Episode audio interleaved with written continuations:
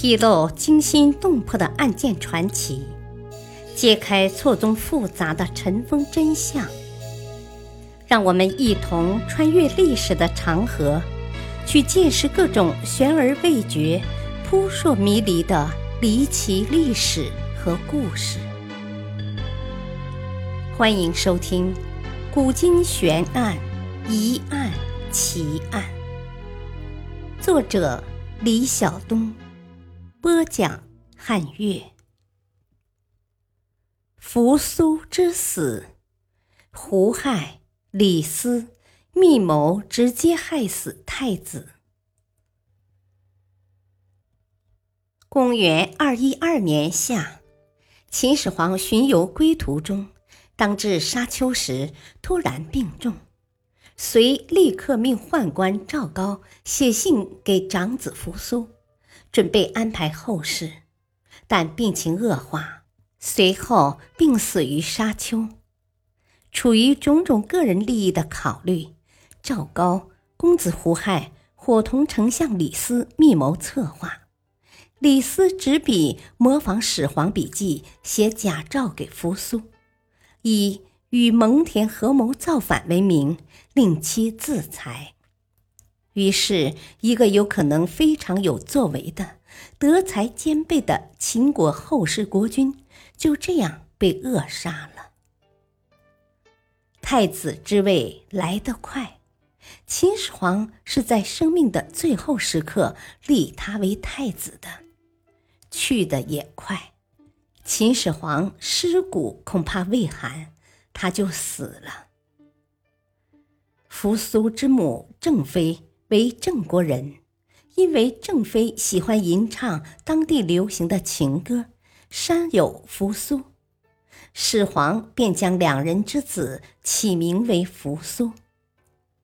古人用扶苏来比喻林木的茂盛和葱翠。据说。扶苏年少时机智聪颖，生具一副悲天悯人的慈悲心肠。显然，在具有残暴个性的秦始皇来看，似乎其性格有些过于软弱。据史料记载，秦始皇因不满一些儒生的复古言论，在李斯的煽动下，于咸阳坑杀了四百六十余名儒生。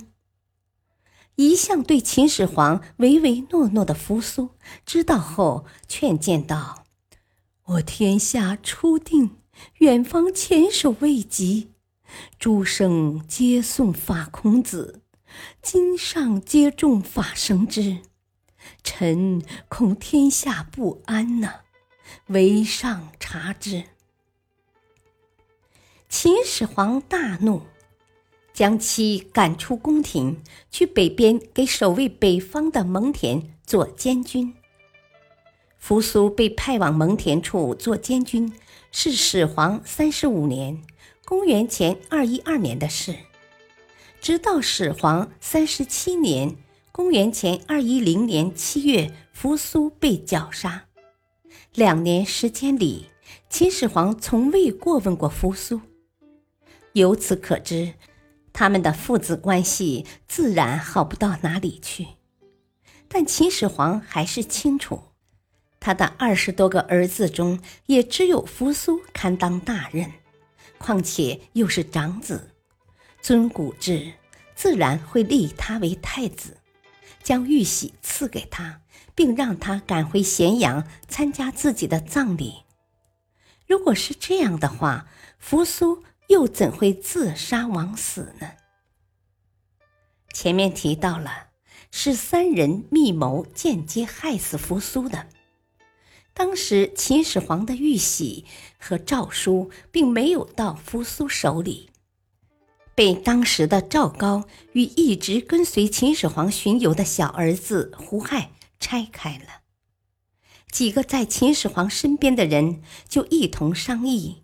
伪造了秦始皇给丞相李斯的诏书，立胡亥为太子，又伪造了一份赐给扶苏的诏书，用皇帝的玉玺把诏书封好。诏书大意如下：我巡视天下，祈祷祭祀各地名山的神灵，以求长寿。现在，扶苏和将军蒙恬带领几十万军队驻守边疆，已经十几年了，不能向前进军，而士兵伤亡很多。没有立下半点功劳，反而多次上书直言诽谤我的所作所为，因不能接之回京当太子，日夜怨恨不满。扶苏作为人子而不孝顺，赐剑自杀。将军蒙恬和扶苏一同在外，不纠正他的错误，也应知道他的谋划。作为人臣而不尽忠，一同赐命自杀，把军队交给副将王离。胡亥和李斯的使者抵达上郡，扶苏接旨受命，开封都始皇帝赐书落泪，入内舍准备自杀。蒙恬劝阻扶苏说。我陛下在外巡游，没有册立太子，遣派臣下统领三十万大军镇守边疆，委任公子为监军，关系到天下的安危、国家的稳定啊！眼下有使者携书前来，马上自杀，何以知道是真是假呀？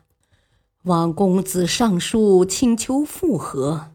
复合无误后再自杀，为时不晚呐。